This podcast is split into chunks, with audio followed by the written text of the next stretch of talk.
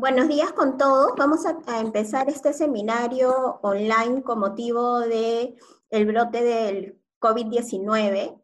En primer lugar, espero que todos estén muy bien en sus casas y estén siguiendo las, las medidas de, de seguridad que corresponden para que estemos todos bien.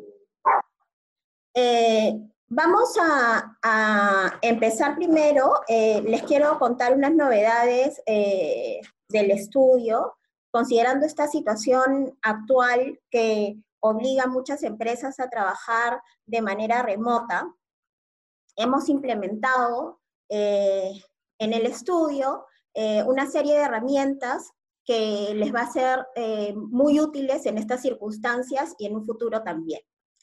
Así que, en primer lugar, les quería contar que toda la información relacionada al, a esta situación, a todas las normas que se, que se van a emitir con motivo de esta situación particular que estamos viviendo están eh, colgadas en el portal informativo que hemos creado, para lo cual ustedes pueden ingresar a la página web del estudio y ahí van a encontrar todos los informativos eh, laborales, administrativos y de otras materias que resultan relevantes tener en consideración en estas circunstancias. Igualmente en un futuro vamos a colgar toda la información legal que ustedes puedan requerir en este informativo.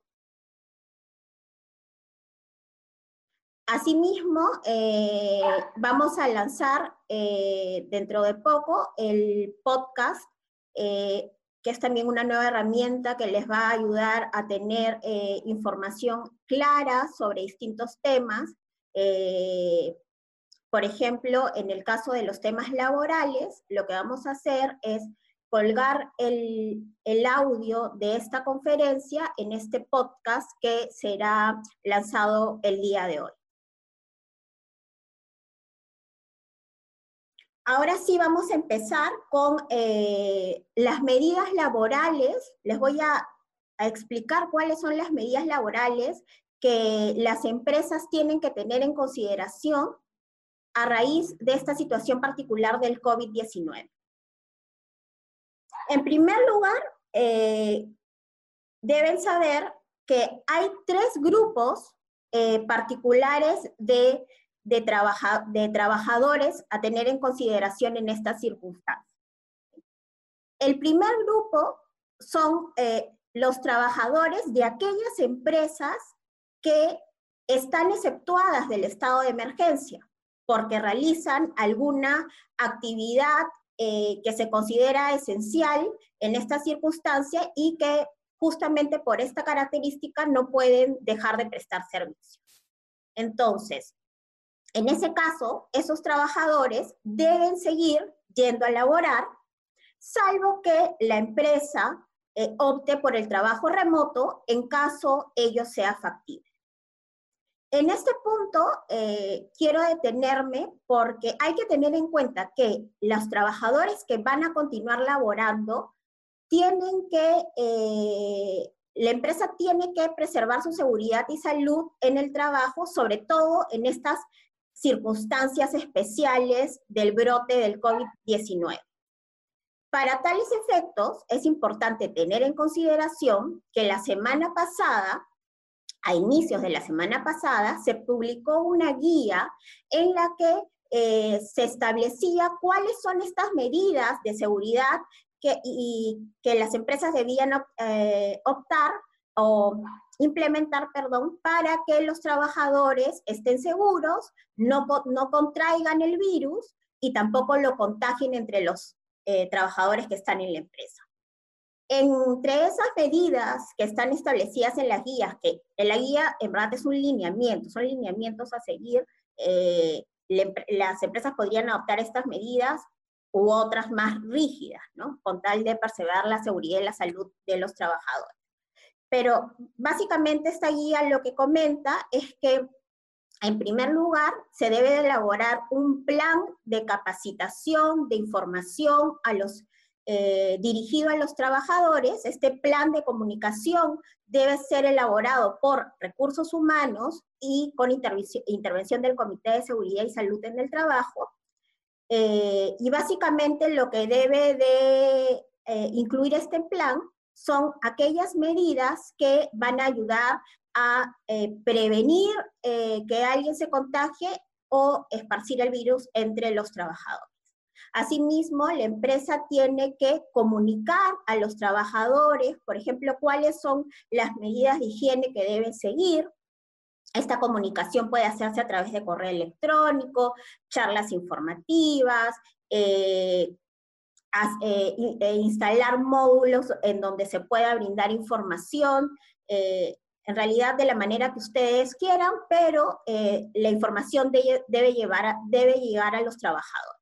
Y otro tema importante es que las empresas deben de brindar esos implementos eh, que coadyuven a que los trabajadores no adquieran la enfermedad. Por ejemplo, estamos hablando de gel, ¿no? O, alcohol, eh, mascarillas también. He tenido conocimiento, por ejemplo, que a empresas que están circulando porque distribuyen alimentos eh, básicos, esenciales para todos, la policía los está eh, parando y está preguntando si el empleador les ha otorgado mascarilla y eh, alcohol en gel. Entonces hay que tener en cuenta que hay que brindar todas estas condiciones de seguridad a los trabajadores que continúan prestando servicio para que ellos no se contagien del COVID-19 y tampoco lo transmitan a otras personas. Entonces, eso respecto al primer grupo de personas trabajadores que pueden seguir laborando en este estado de emergencia porque brindan o desarrollan labores para una empresa eh, que está vinculada a actividades esenciales que no pueden parar. Un punto adicional respecto a este grupo es que en realidad, como estamos en un estado de emergencia, la empresa debería definir quiénes aquellos, eh, eh, aquellos trabajadores esenciales que necesita para eh, continuar con su actividad. Respecto del segundo grupo de, eh, a tener en cuenta en este estado de emergencia, estamos hablando del grupo de riesgo.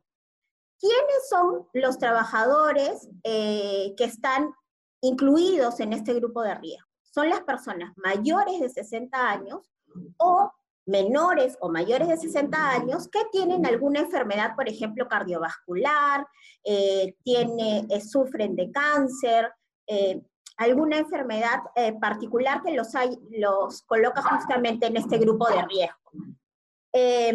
para estas personas del grupo de riesgo, así laboren en empresas que pueden seguir operando, la ley ha establecido que es necesario eh, que estas personas trabajen remotamente o, en todo caso, se les otorgue una licencia con goce de haber compensado. Es decir, para estas personas solamente tenemos dos alternativas. El trabajo remoto, que les voy, que les voy a explicar más adelante en qué consiste, y en caso no se pueda realizar el trabajo remoto, lo que, deben, lo que debe hacer el empleador es otorgarle una licencia y haber con goce compensado.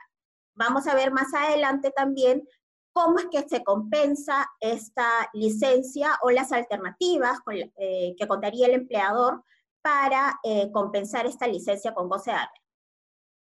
Y finalmente tenemos este grupo de trabajadores que laboran en empresas no dedicadas a actividades esenciales. ¿no? Para ellos se abre un abanico de posibilidades. Tenemos, en primer lugar, el trabajo remoto, la licencia con goce de haber compensable y en realidad cualquier otra medida establecida en la legislación laboral. Más adelante vamos a ver cuáles son esas eh, alternativas con las que contaría la empresa, ¿no? Hablamos de medidas tanto que parten de un acuerdo entre el trabajador con el empleador, incluso medidas que los empleadores, de acuerdo a determinadas circunstancias, pueden adoptar de manera unilateral. Quiero dejar en claro que lo expuesto en este seminario eh, solo abarca las normas que el gobierno ha publicado hasta minutos antes de iniciada la conferencia, eh, pero dada esta coyuntura de emergencia, es muy probable que las normas varíen, salgan o se emitan nuevas normas, entonces siempre hay que estar atentos en de cualquier norma que pueda variar este escenario que le estoy explicando. Ahora, la pregunta que todos nos hacemos es, ¿qué actividades pueden seguir operando? Hay una lista eh, de actividades esenciales, tanto en el decreto supremo que eh, se aprobó en la noche eh, del día domingo pasado, como en la modificatoria que ha sido publicada el día de ayer. esta presentación después las vamos a poner a su disposición, pero en realidad abarca todas aquellas empresas que realizan alguna actividad que resulta esencial para las personas en este estado de emergencia y que por lo tanto deberían seguir, deberían seguir operando. Por ejemplo, estamos hablando de la adquisición, producción y distribución de alimentos, así como de productos farmacéuticos y de primera necesidad. Estamos hablando de los servicios de luz, agua, saneamiento, servicios funerarios, cuidado de personas adultas, eh, mayores, eh, adultos mayores, niños, niñas, personas con discapacidad. También se ha expuesto que pueden seguir operando las actividades, eh, las empresas financieras, de seguros, de pensiones, eh, hoteles y centros de alojamiento solo con la finalidad de cumplir la cuarentena, eh, servicios, empresas dedicadas a la telecomunicación, medios de comunicación, centrales telefónicas se puede, eh, pueden seguir operando siempre y cuando estén relacionadas con eh, las actividades esenciales. Ayer se precisó eh, qué call centers pueden seguir operando en el decreto supremo que salió el día de ayer, eh, justamente a raíz de todas las inspecciones de las cuales hemos sido testigos todos a través de los medios de comunicación.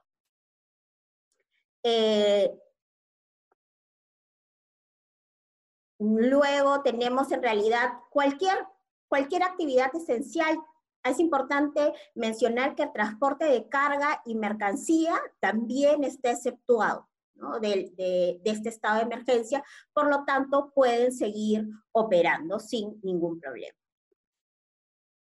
Eh, finalmente, quiero hacer hincapié que, y después lo vamos a ver, que si bien el decreto supremo establece una lista de actividades, estas listas de, este listado de actividades se ha ido desarrollando mediante comunicados publicados por distintos ministerios, así que en estas en este estado de emergencia no solamente debemos estar atentos a las normas publicadas en el diario El Peruano, sino también a aquellos comunicados que cada institución lanza a través del portal web, eh, del Twitter, ¿no? de, los medios de comunicación en general, porque de alguna manera a través de estos comunicados, pese a que es discutible, porque en realidad solamente se puede normar mediante leyes, ¿cierto?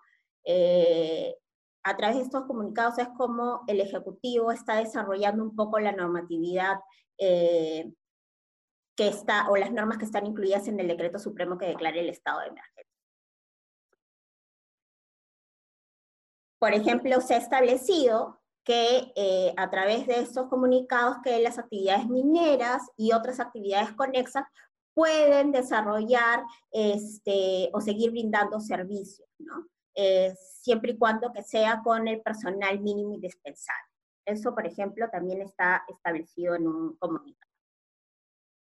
Entonces, definida cuáles son las eh, actividades que pueden seguir operando, es importante tener en cuenta que aquellos trabajadores que deben seguir trabajando en este estado de emergencia tienen que tramitar un permiso, permiso especial de tránsito. ¿Qué es un permiso especial de tránsito? Es el permiso que faculta a aquellos trabajadores a prestar servicios durante este estado de emergencia.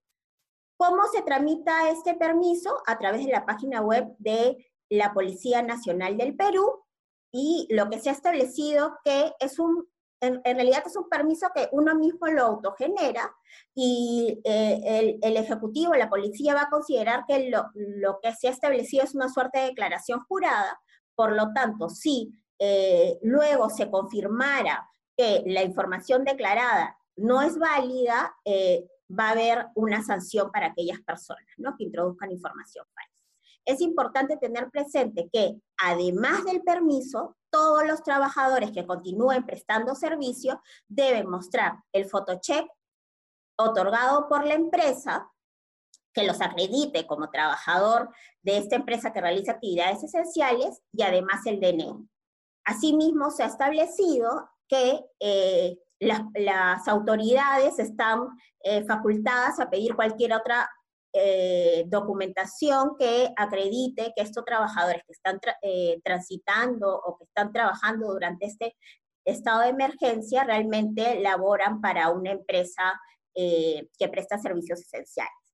En tal sentido, eh, nuestra recomendación es que eh, las empresas envíen una comunicación a cada uno de los trabajadores detallando que eh, son trabajadores de estas, de estas empresas que realizan actividades esenciales y que realizan una labor que es crítica para mantener operativa esta actividad esencial.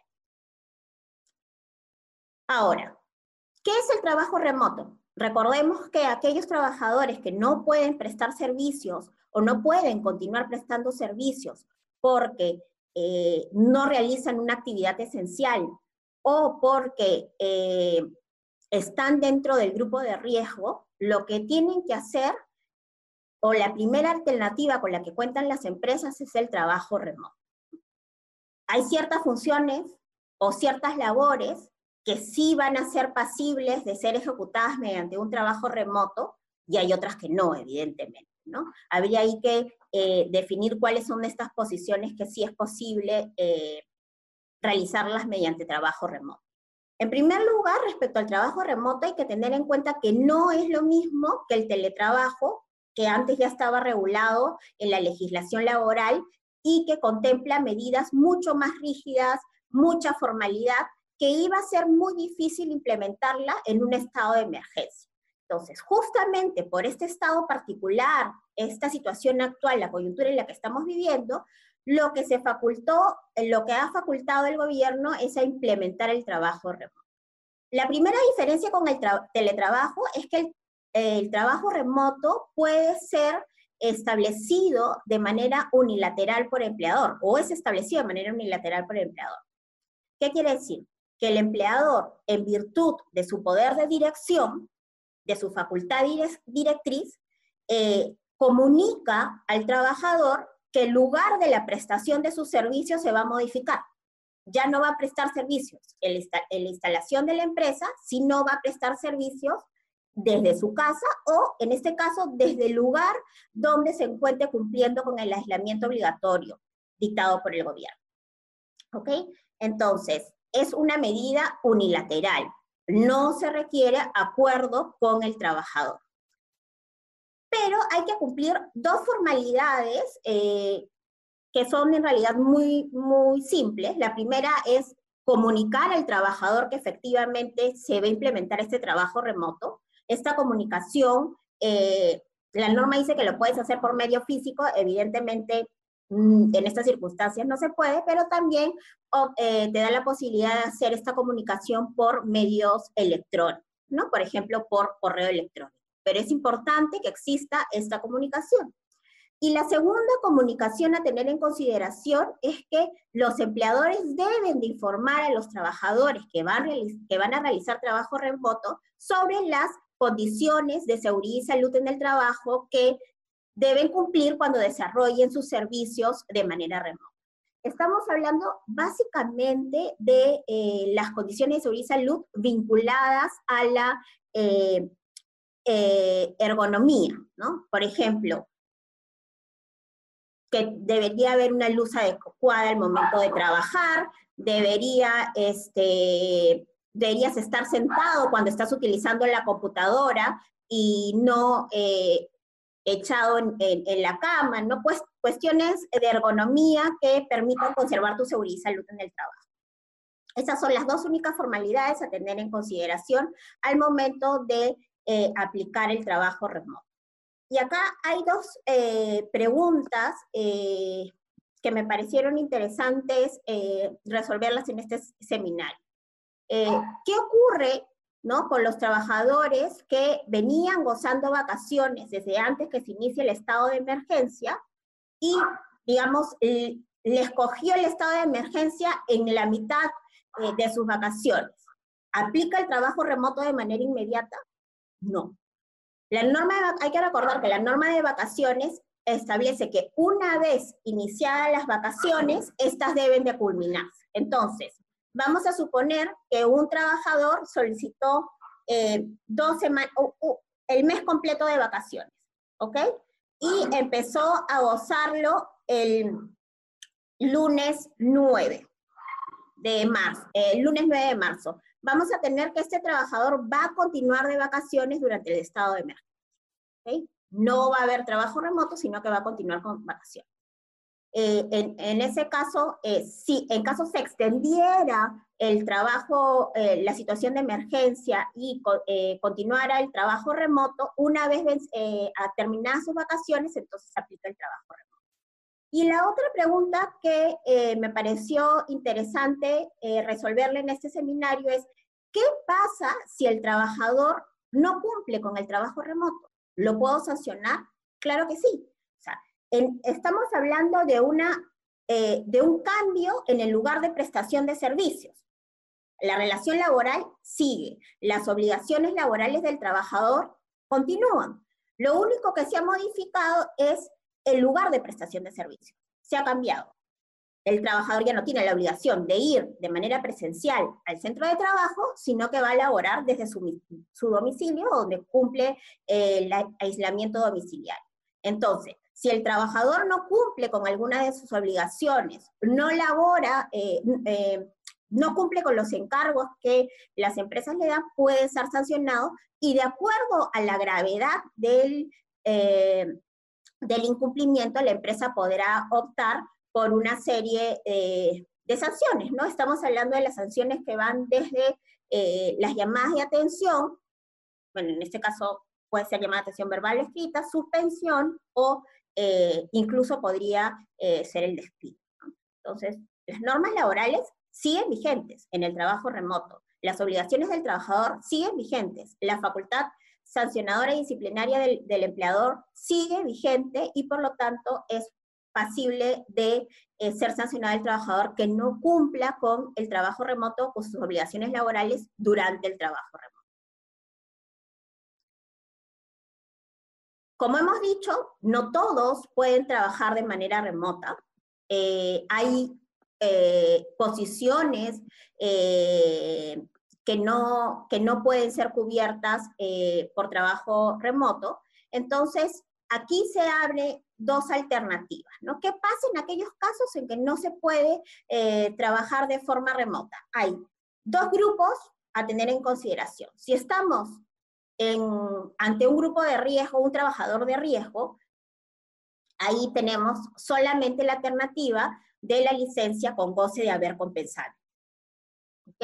Eh, cabe precisar que la norma no ha establecido la forma de la compensación, ¿no? No ha establecido si eh, son las partes quienes se deben de poner de acuerdo cómo compensar y la oportunidad de la compensación Tampoco ha establecido que si no se llega a un acuerdo, será finalmente el empleador quien compense.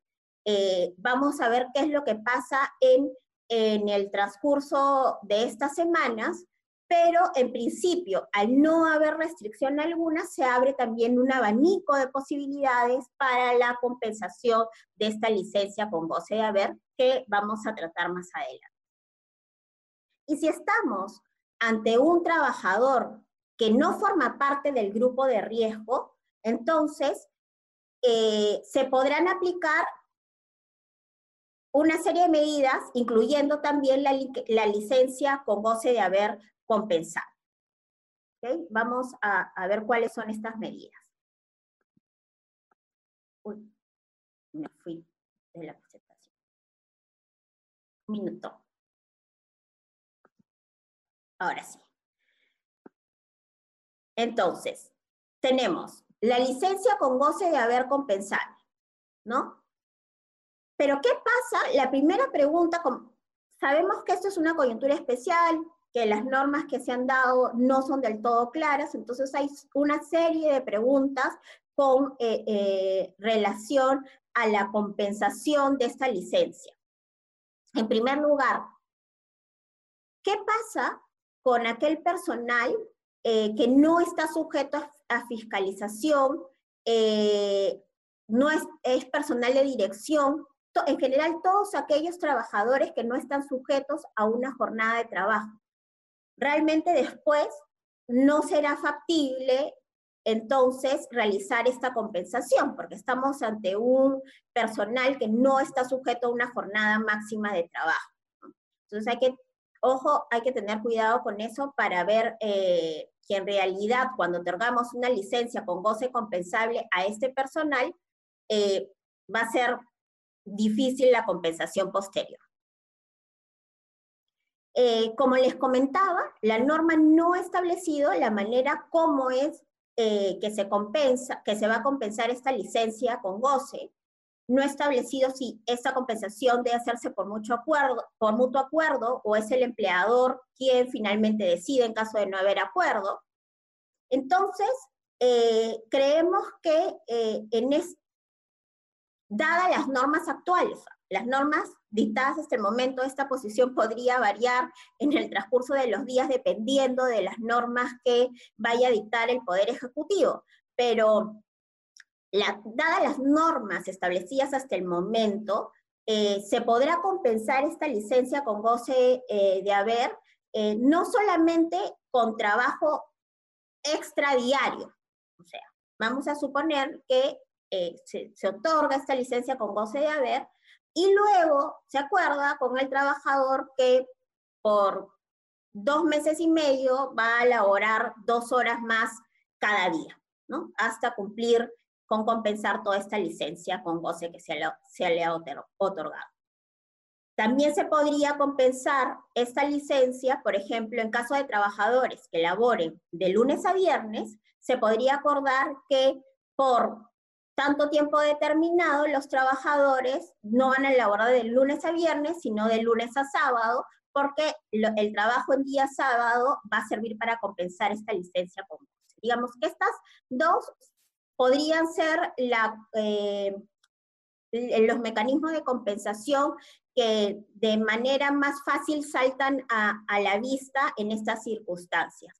Pero hay más mecanismos de compensación. Por ejemplo, si un trabajador realizó horas extras antes de declararse el estado de emergencia y se había acordado con él que la compensación de horas extras se iba a realizar con descanso, podría pasar que este descanso entonces eh, se tome en estos días en que estamos en estado de emergencia.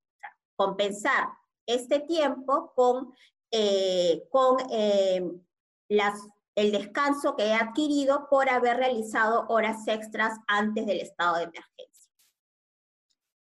También podría pasar eh, que se pueda eh, compensar este, esta licencia con goce, con goce de haber en un futuro con vacaciones, ¿no es cierto? Vacaciones vencidas, por ejemplo, o vacaciones que ya se han generado, que ya ha generado el trabajador. De otro lado, tenemos, digamos, otra posibilidad, no otorgar esta licencia con goce compensable, sino otorgar vacaciones. Y aquí se abren dos posibilidades. En primer lugar, y digamos, la más recomendable en esta coyuntura excepcional es acordar con el trabajador. Acordar que durante este periodo va a gozar vacaciones eh, pendientes eh, o va a adelantar vacaciones o un acuerdo de fraccionamiento de vacaciones, todo lo que es acordado con el trabajador es válido. Y se aplica el régimen general laboral, no hay ninguna disposición en contrario en los decretos supremos que se, eh, que se han establecido, más allá que las declaraciones eh, de la ministra o de algún funcionario Ejecutivo puedan puedan este, llegar, eh, llevarnos a la conclusión de que esto no es posible. Repito, las normas del régimen laboral general siguen vigentes, en tanto no se diga por una norma expresa que, eh, que no es así.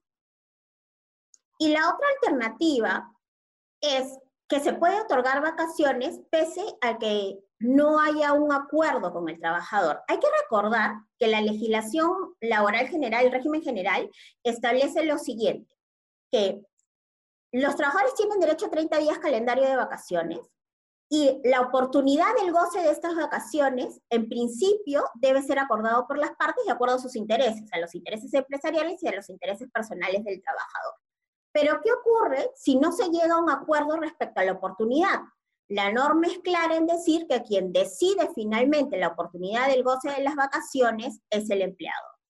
Pero en este escenario, el empleador solamente estaría facultado a dar las vacaciones de manera ininterrumpida. Esto quiere decir otorgar 30 días de vacaciones eh, de manera continua, porque para el fraccionamiento sí o sí se requiere acuerdo escrito con el trabajador.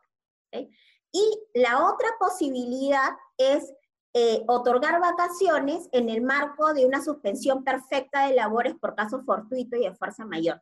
hay que tener en claro que ahorita estamos ante un caso fortuito y también ante un caso de fuerza mayor. Un caso fortuito sería la pandemia en sí misma. Eh, y un caso de fuerza mayor sería la declaratoria de emergencia por parte del gobierno debido a esta pandemia. Entonces, ¿estamos ante un caso fortuito de fuerza mayor? Sí estamos ante este caso. Y la norma peruana te habilita, la legislación laboral peruana te habilita a suspender de manera perfecta el vínculo laboral, es decir, sin prestación de servicios y sin pago de remuneración por estos casos fortuitos o de fuerza mayor. Eh, no obstante, la norma establece que antes de llegar a la suspensión, el empleador debería em, otorgar a los trabajadores medidas menos gravosas. ¿Y cuáles son estas medidas menos gravosas? Justamente serían el otorgamiento de vacaciones vencidas, o sea, vacaciones que ya se generó, ya generó el trabajador pero no las ha gozado, y también de vacaciones incluso adelantadas. Entonces, esos dos escenarios a tener en consideración respecto al otorgamiento de vacaciones.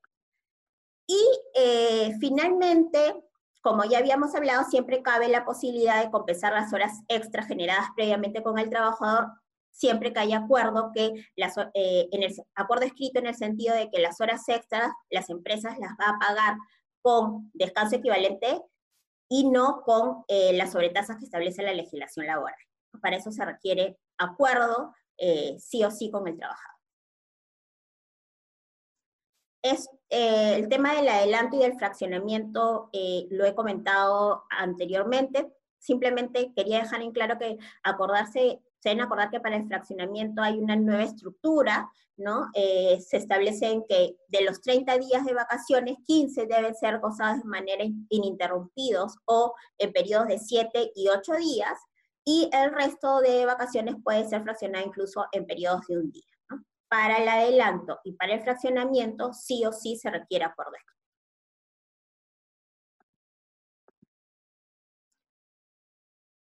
Eh, en el caso de, habíamos visto que una alternativa, esperemos que no tengamos que llegar a esto, pero una alternativa al, de la suspensión perfecta de labores es el caso fortuito y eh, la fuerza mayor. Eh, les había comentado que estamos ante un caso de, caso fortuito y de fuerza mayor y que la suspensión perfecta de labores es una medida que que puede ser implementada por el empleador y que lo que origina es que se, eh, se, suspenda temporalmente o cese temporalmente la obligación del trabajador de prestar servicios y la obligación de la empresa de pagar la remuneración. Por eso se dice que es una suspensión perfecta de labor.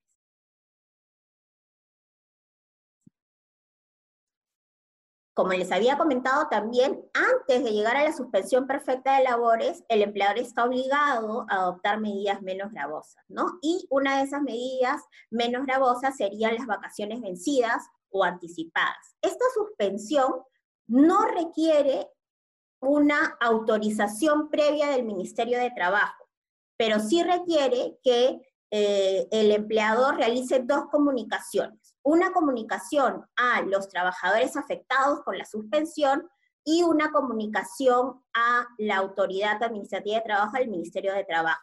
¿Para qué se comunica al Ministerio de Trabajo? Porque eh, la autoridad administrativa de trabajo tiene la obligación de realizar una inspección, una verificación dentro del sexto día de haber recibido esa comunicación con la finalidad de verificar si efectivamente existe una causa, una causa fortuita o de fuerza mayor que habilite la suspensión perfecta de la relación laboral. El plazo máximo de la suspensión perfecta de labores es de 90 días. Eh, ¿Qué pasa si, digamos, este caso fortuito o de fuerza mayor alegado por la empresa eh, continúa pasado los 90 días?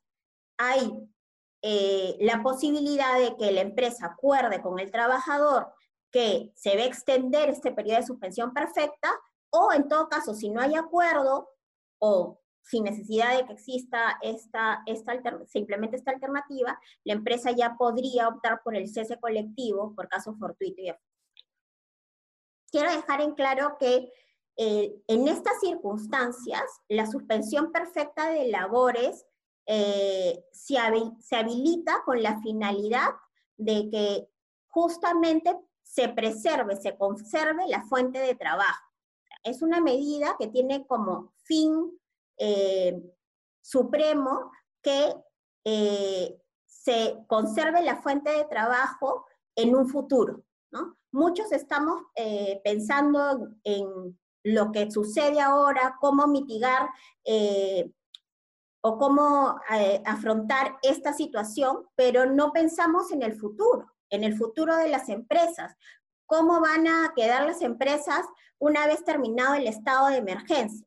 Entonces, justamente lo que busca la suspensión perfecta de labores es una medida drástica, pero lo que busca es, antes de llegar a un cese colectivo, muchas veces, o un cierre de la empresa, una liquidación de la empresa, muchas veces es mejor adoptar una medida como la suspensión perfecta de labores, que si bien es cierto, es una medida drástica para los trabajadores, va a permitir que en un futuro se conserve la fuente de trabajo y que los trabajadores puedan seguir con un puesto de trabajo, puedan seguir laborando.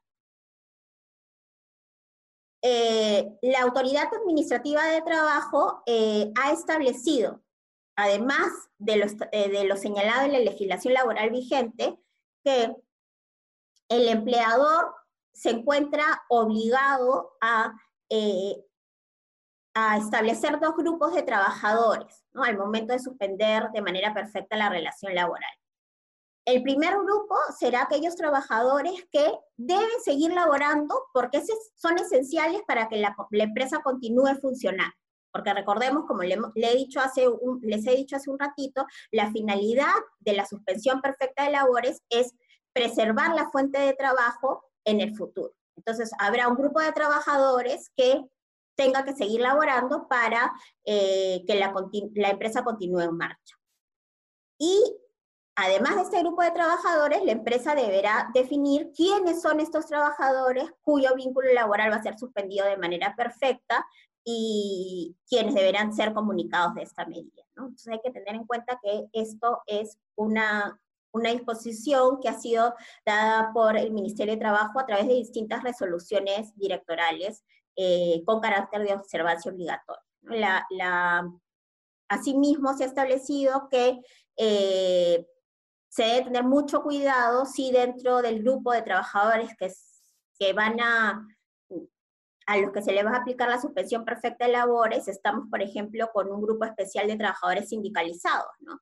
Entonces, eh, la empresa debería de tener una causa objetiva eh, por la cual se va a suspender esos trabajadores, ¿no? Porque la, autoridad administrativa de trabajo lo que va a evaluar es que si en realidad esta medida de suspensión perfecta de labores esconde o tiene como objetivo vulnerar los derechos colectivos de los trabajadores. hay que tener mucho cuidado con, eh, con los trabajadores sindicalizados en caso estemos en una empresa que cuenta con sindicatos. Eh, Ahora, como les comentaba en un inicio, hay medidas eh, adicionales que han sido tomadas eh, por SUNAFIL y por el Ministerio de Trabajo en el marco de este estado de emergencia. ¿no? Por ejemplo, ambas instituciones no funcionan, Pero en el caso de Sunafil, lo que sí se ha establecido es que hay un grupo de inspectores que están, eh, continúa elaborando para atender estas inspecciones que están vinculadas con el COVID-19. ¿no es cierto? Hemos visto todos seguramente en los medios de comunicación que la, que la SUNAFIL está bien activa, estableciendo eh, o verificando si solamente las empresas eh, con, que están autorizadas para seguir prestando de servicios son las que están operativas o si hay alguna que no se encuentre exceptuada el estado de emergencia y que está prestando servicio. Hay que tener en cuenta que además de las infracciones eh, eh, municipales, administrativas, que podrían generarse por estar operando sin estar exceptuado el estado de emergencia, hay una infracción muy grave vinculada a temas de seguridad y salud en el trabajo que eh, establece eh, que, lo que señala es que una empresa incurre en infracción muy grave en seguridad y salud en el trabajo si es que no cumple con las medidas de de prevención, ¿no? Vinculadas a este tema. Entonces, esto, además de una empresa que esté operando sin, eh, sin estar aceptada del estado de emergencia, además de las infracciones municipales u otras que se puedan eh, imponer, seguramente será multada por SUNAFIL, quien ha dicho además que las multas van a ser ejemplares y muy drásticas. También se suspenden los plazos administrativos por, eh, se estableció por 30 días, creo yo que debería ser por el tiempo que dure el estado de emergencia.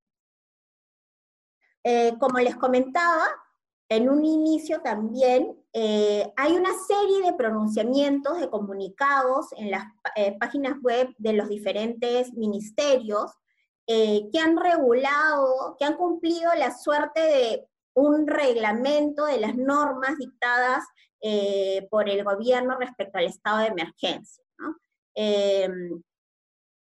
hay que, digamos, coger con pinzas estos comunicados, porque los comunicados en realidad no son normas, deberíamos de regirnos únicamente por las normas, por los decretos de Supremo, por los decretos de urgencia que está dictando el gobierno, pero igual hay que darles una chequeada porque de alguna manera es la posición eh, del gobierno en estos temas y que de repente posterior